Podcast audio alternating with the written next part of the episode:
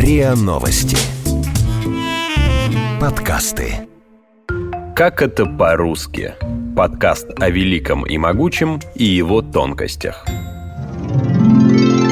Скрипя сердце. Что означает фраза «скрипя сердце»? Связать два сердца воедино, скрипя добровольный союз, или же, напротив, делать что-то нехотя, вопреки своим убеждениям? Выражение «скрипя сердце» означает, что человек принялся делать что-то помимо своей воли, что-то сложное и непосильное, как бы надрывая сердце, заглушил свои эмоции и пошел вопреки. Один из ключевых героев рассказа Чехова «Палата номер 6», например, тоже многое делал вопреки. У Андрея Ефимовича не хватило характера настоять на своем. И он, скрипя сердце, поехал в Варшаву.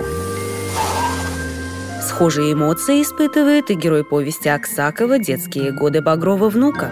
Такие слова укололи мое самолюбие. И я, скрипя сердце, сказал, что не трушу.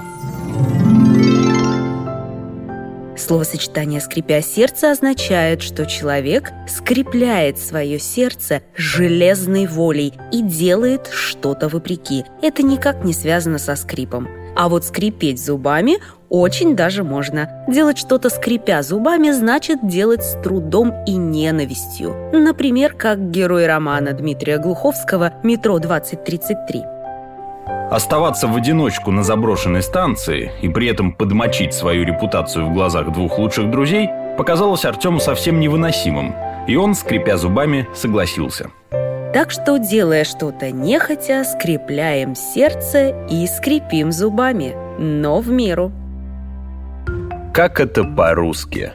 Подкаст о великом и могучем и его тонкостях. Хорохорится –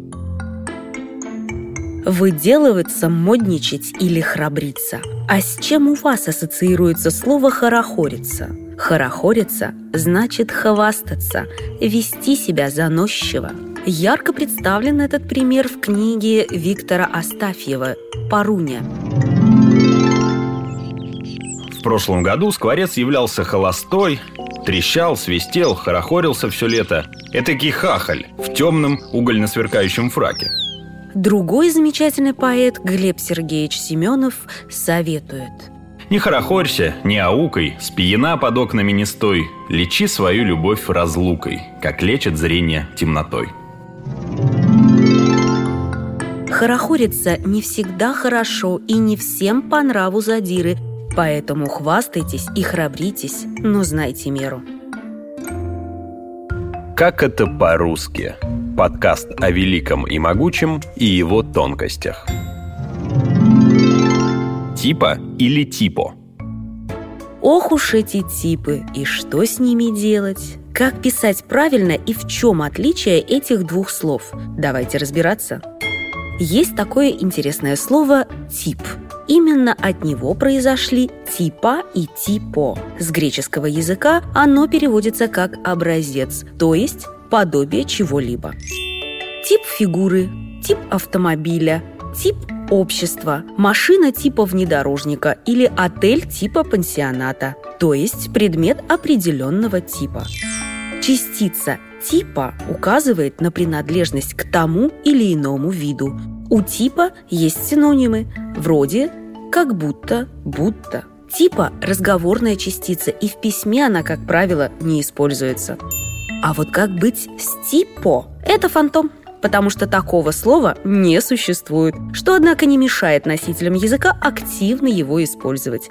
Здесь мы имеем дело с сложной грамотностью. Складывается ощущение, что слово «типа» будто бы не должно иметь окончание «а». Это непривычно. И сама причина возникновения такого окончания непонятна. Кто же догадается, что это застывший родительный падеж от слова «тип»?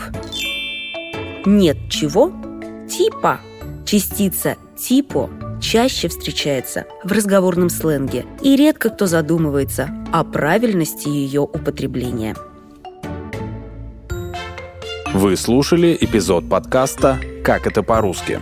Подписывайтесь на подкаст на сайте ria.ru в приложениях Apple Podcasts и CastBox – комментируйте и делитесь с друзьями.